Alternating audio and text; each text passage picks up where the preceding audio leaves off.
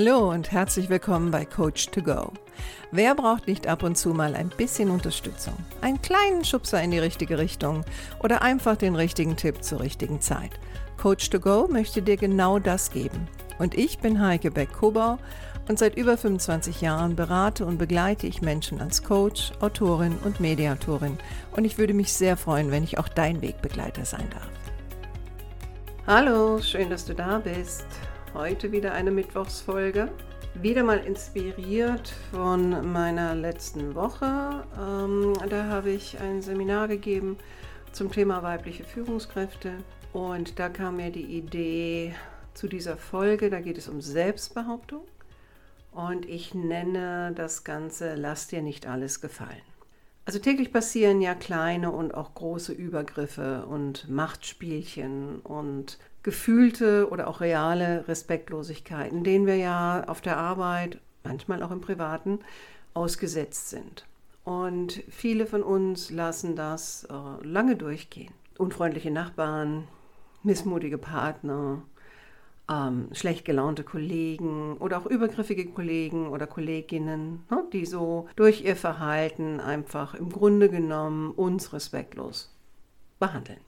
Und wir sehen darüber hinweg, oder so kommt es mir dann oft vor, viele sehen darüber hinweg, des lieben Frieden Willens oder besser gesagt, damit es für sie ruhig verläuft. Also ihr Anliegen ist gar nicht so sehr, dass der andere jetzt ein friedliches Gefühl hat, sondern sie haben im Grunde genommen Angst vor den Konflikten oder besser noch dem schlechten Gefühl, das ja mit einem Konflikt immer einhergeht, im Grunde genommen. Und stattdessen versuchen sie dem entweder auszuweichen oder sie machen teilweise halbherzige Versuche, sich selbst zu behaupten. Oder manchmal erklären sie dann auch sich selbst, wenn sie sich dann angegriffen fühlen oder dem anderen vermitteln wollen, hier ist eine Grenze. Und ich habe ja gerade ähm, in der letzten Woche hatte ich ja die Folge gemacht zum Thema Hör auf, dich so zu erklären. Ne, das passt dann auch ein bisschen dazu. Oder hier ist es vielleicht auch so ein bisschen ein Aufbau darauf. Die Frage ist natürlich als erstes, warum reagieren wir eigentlich so? Ne? Warum lassen wir uns so oft so viel gefallen? Und eine, ein Grund ist natürlich, äh, wie so oft, wie sind wir erzogen worden? Ne, also was, was haben wir zu Hause erlebt? Was ist passiert, wenn wir vielleicht mal versucht haben, uns zu behaupten? Hat man uns dieses Recht zugestanden? Hat man uns ernst genommen? Hat man uns abgestraft? Und je nachdem, was wir erlebt haben, haben wir damit natürlich auch eine Botschaft mitgenommen in unser Erwachsenenleben. Und die Botschaft lautet dann oft, habe ich überhaupt das Recht dazu, mich jetzt selbst zu behaupten? Oder bin ich vielleicht zu empfindlich? Und wir Frauen haben ja auch immer Angst davor, oder viele Frauen haben Angst davor, zu hysterisch zu wirken oder vielleicht sogar dann ähm, eine dumme Bemerkung zu ernten, was, was ja sehr oft passieren kann.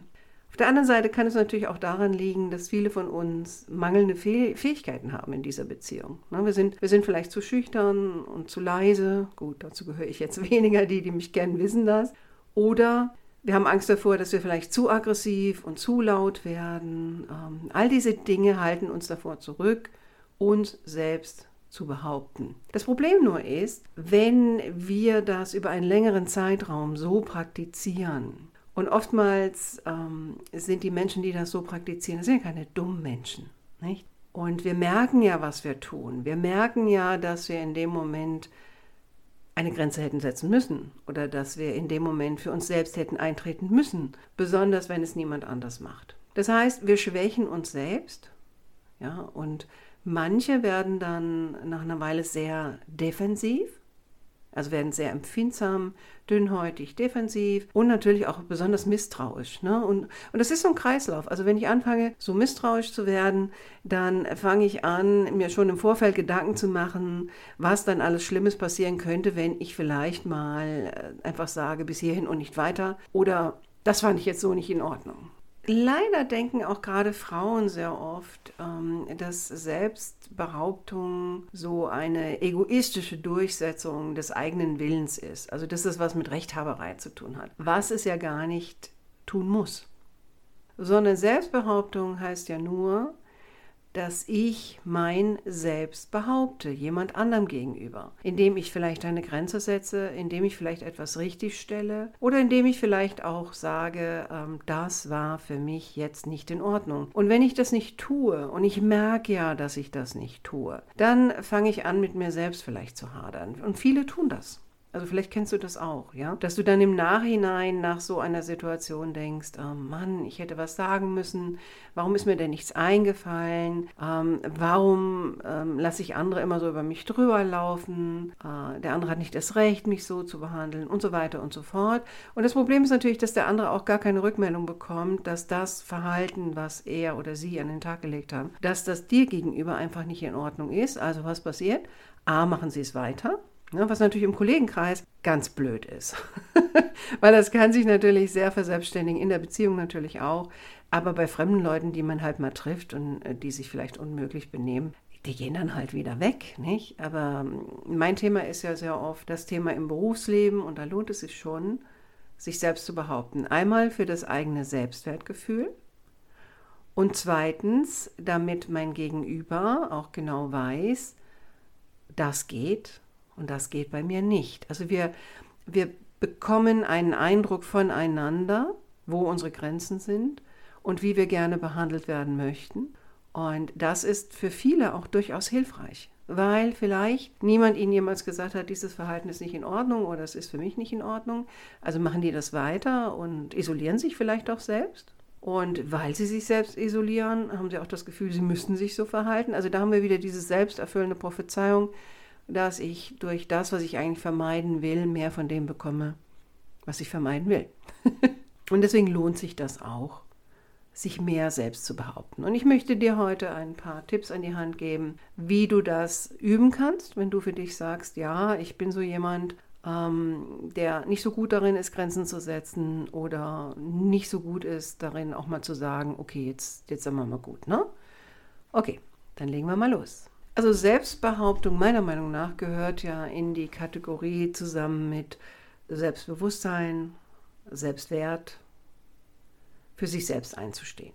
Und das Erste, was ich dafür natürlich brauche, ist, dass ich erstmal ein Bewusstsein dafür habe, was ist denn meins? Also was, was brauche ich und wo sind meine Grenzen? Das heißt, ich muss wissen, was sind meine Interessen, ich muss mir auch Gedanken machen, wenn ich mich selbst behaupte, wofür mache ich das auch? Ja, also was will ich eigentlich damit erreichen, wenn ich mich selbst behaupte?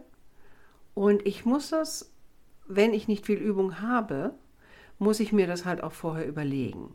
Und vielleicht auch nach solchen übergriffigen Situationen, wo ich das Gefühl habe, ich bin nicht stark genug für mich selbst eingetreten, die dann auch ein wenig zu reflektieren und zu überlegen, wenn die nächste Situation kommt, was möchte ich dann gerne anders machen? Und was ist vielleicht auch für mich persönlich realistisch, für meine Persönlichkeit? Nicht so sehr für den anderen. Ja, also wir, wir lassen Dinge sehr oft, weil wir uns vorstellen, dass der andere dann das und das macht, ohne zu wissen, ob der andere dann das und das macht. Und wir berauben uns damit natürlich einer Erfahrung, die entweder unsere Befürchtung bestätigt oder aber, und das ist sehr, sehr oft der Fall, uns beweist, da ist vielleicht gar nichts passiert oder der andere hat sich entschuldigt oder der andere hat sein Verhalten geändert. Also wir berauben uns einer Erfahrung im Miteinander. Wie kann man das denn jetzt machen mit der Selbstbehauptung? Also eine Methode ist natürlich, oder andersrum, was wichtig ist dabei, ist, dass du auf deine Stimme achtest. Also wenn du dich selbst behaupten möchtest und dazu einige Aussagen machst, dann wäre es gut, wenn du nicht zu schnell sprichst. Weil in solchen Situationen, ne, wenn man dann sehr schnell spricht und vielleicht auch noch sehr leise spricht, dann kommt die Botschaft nicht richtig an. Weil es gibt ja diese berühmte Formel, dass eine Botschaft transportiert wird über 7% über den Inhalt, also die Worte, die ich quasi sage. 38% von dem, was beim anderen einen Eindruck hinterlässt, ist meine, mein Tonfall, meine Stimme.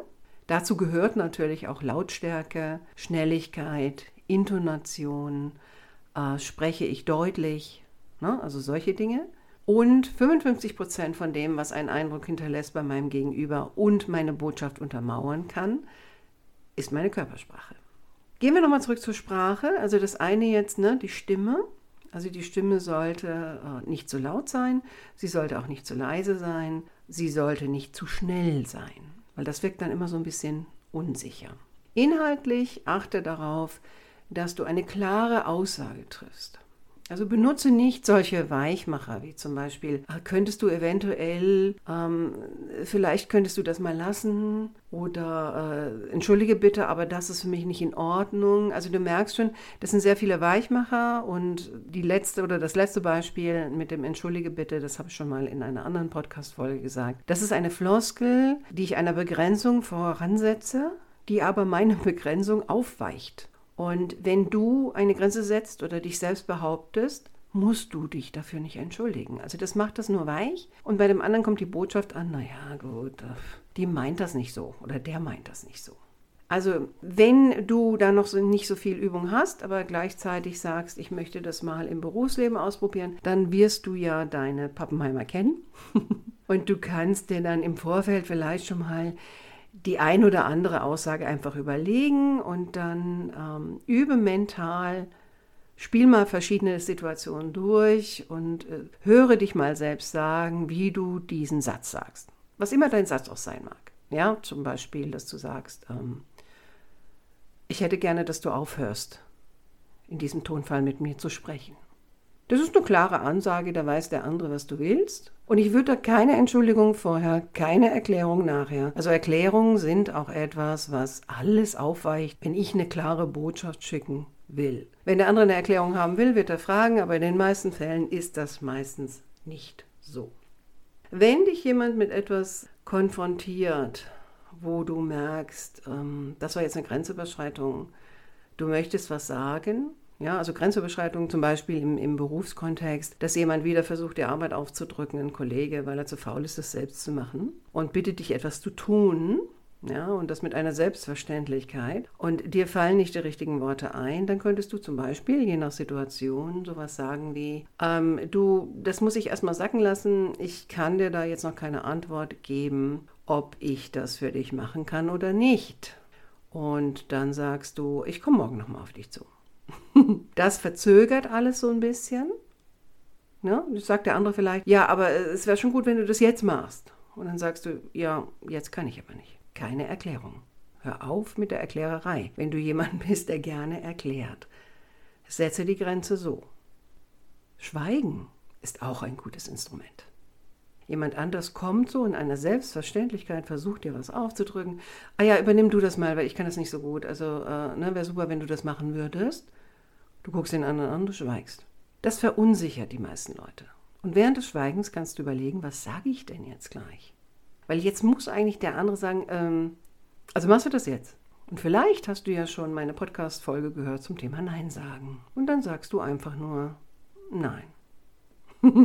und schweigst. Wir reden eigentlich viel zu viel in solchen Situationen. Und Schweigen ist ein wunderbares Instrument, um andere zu verunsichern, wenn du sie dabei anschaust. Also das ist ganz wichtig.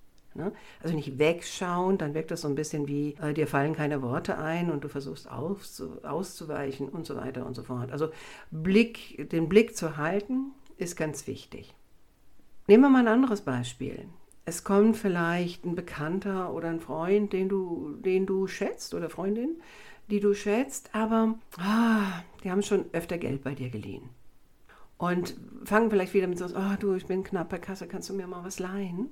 Und du denkst nur, oh Gott, nicht schon wieder, ja, weil du weißt, du musst dann hinter deinem Geld hinterherlaufen. Oder du bekommst es gar nicht. Und die erklären dir tausend Sachen, warum es wichtig ist, dass du ihnen jetzt das Geld gibst. Und wenn du solche Situationen hast, dann kennst du die ja schon vorher, also kannst du dir ja schon was zurechtlegen, was du dann in diesen Momenten sagst. Und wenn du was Nettes sagen willst, dann kannst du zum Beispiel sowas sagen wie, du, ich verstehe, dass du knapp bei Kasse bist, aber ich möchte dir kein Geld mehr leihen, da ich es schon zweimal nicht zurückbekommen habe. Klare Ansage. Hier ist zwar eine kleine Erklärung drin, aber das ist ja, du erklärst nicht dich selbst und deine Handlung, sondern du verpackst ja in dieser Erklärung die Begründung, warum du das nicht mehr machst. Und dann schweigst du bitte. Nichts hinten dran hängen. Weil der andere wird jetzt vielleicht sowas sagen wie, ja gut, okay, ich weiß, ich wollte, aber ich konnte nicht und so weiter und so fort. Und du sagst einfach, du ist okay, aber ich möchte dir kein Geld mehr leihen. So, und siehst du, wo die Intonation oder hörst du, wo die Intonation ist? Ich möchte dir kein Geld, also auf den zwei zentralen Punkten der Aussage, nämlich ich und Geld. Oder ich möchte nicht mehr für dich einspringen, weil du springst nie für mich ein. Oder es gibt mir ein ungutes Gefühl. Also wenn du noch was dranhängen willst. Es ist natürlich noch stärker, wenn du das in so einem Kontext gar nicht machst, sondern einfach sagst, ähm, nein, ich leihe dir kein Geld mehr. Nein, ich springe nicht für dich ein. Ja, warum denn? Weil ich das Geld nicht zurückbekomme, weil du auch nicht für mich einspringst. Ja, aber ich könnte vielleicht nächstes Mal. Nee, nee, nee, nee, lass mal. Nein, ich mache es nicht. Da musst du jemand anderen fragen. Also verweis dann auf jemand anderen. Okay? Und du merkst, eigentlich wird die Sprache immer langsamer. Und das mache ich, mache ich persönlich auch. Ja, wenn, wenn ich mich selbst behaupte, dann mache ich das normalerweise. Ich wende mich der anderen Person zu, ich schaue sie genau an, ich mache eine kleine Pause, ich treffe meine Aussage langsam und sehr direkt, nicht unfreundlich, aber auch nicht freundlich, ne, also eher so neutral und dann mache ich eine Pause. Und in den meisten Fällen werden die anderen vielleicht nochmal dran gehen, aber dann ist im Grunde genommen auch vorbei. So, es geht nicht darum, den anderen zu besiegen. Es geht darum, deine eigenen Interessen zu artikulieren und sie jemand anderem gegenüber zu behaupten. Manchmal hat man natürlich eine Situation, je nachdem, um was es geht. Ne? Also nehmen wir jetzt mal wieder eine berufliche Situation, wo du ähm, mit dem Chef zusammensitzt und es geht um eine Gehaltserhöhung und du möchtest dich gerne gut behaupten, ohne zu wissen, ob das jetzt eine Garantie ist, dass du sie bekommst, dann brauchst du natürlich eine gute Vorbereitung und du brauchst auch eine gute Argumentation, warum du der Meinung bist, dass dir das Geld zusteht. Also je besser du dich vorbereitest, desto besser ist das. Und wenn dann solche Sachen kommen wie, ja, also wir geben ja niemandem momentan eine Gehaltserhöhung, das ist so ein beliebter Satz, dann ist jetzt der Zeitpunkt, dich selbst zu behaupten und zu sagen, naja, in diesem Moment geht es aber nicht um alle anderen, es geht um mich. Und ich möchte wissen, ob ich die Gehaltserhöhung bekomme. Siehst du wie, wieder diese Intonation, ich. Ne? Und benutze auch das Wort ich, weil eine Selbstbehauptung heißt ja, ich rede über mich. Also dann rede bitte auch über dich. Okay? So, jetzt habe ich dir ein paar kleine Tipps an die Hand gegeben. Ich will das jetzt auch nicht allzu sehr ausweiten. Ich denke, der wichtigste Punkt dabei ist, wenn du keine Übung hast, dann wirst du nicht drum rumkommen, dir die Zeit zu nehmen, dir vorab zu überlegen, in welchen Situationen möchtest du dich selbstsicher behaupten und schon mal die ein oder andere Situation durchzuspielen, damit du dann bereit bist, wenn die Situation kommt. Also was ich ganz oft habe, ist, dass äh, Leute mich fragen, ja, wie kann ich denn rhetorisch so sicher werden wie Sie? Und ich sage dann immer, indem sie das jahrelang so praktizieren wie ich. Also Übung macht den Meister. Und am Anfang wirst du nervös sein, am Anfang wird es unangenehm sein, aber nimm das einfach nur als ein Zeichen, dass du halt noch Anfänger bist. Und mit der Zeit wird es einfach leichter. Jetzt vielleicht noch ein, ein kleines Wort der Warnung. Wenn du jemand bist, der ein Problem damit hat, dass jemand anders vielleicht in dem Moment dir zeigt, dass ihm oder ihr das nicht gefällt. Und das wird wahrscheinlich passieren, weil du ja, ne, du setzt dir eine Grenze oder sagst zu jemandem, das ist für mich nicht okay, was du da gerade gemacht hast. Das ist auch für den anderen unangenehm. Also stell dich darauf ein, dass der andere jetzt nicht glücklich ist. Aber das ist okay. Denn es geht darum, dass du glücklicher bist mit dir selbst und mit der Situation. Und der andere darf mal aushalten, für das eigene Verhalten auch mal eine kritische Rückmeldung zu bekommen. So, in diesem Sinne wünsche ich dir noch eine schöne Restwoche. Und vielleicht hast du ja die ein oder andere Gelegenheit, schon mal ein bisschen zu üben. Dann wünsche ich dir viel Erfolg dabei. Und wenn ich dir behilflich sein kann in irgendeiner Art und Weise, dann melde dich einfach bei mir. Mach's gut und ich hoffe, du bist nächste Woche wieder dabei. Deine Heike.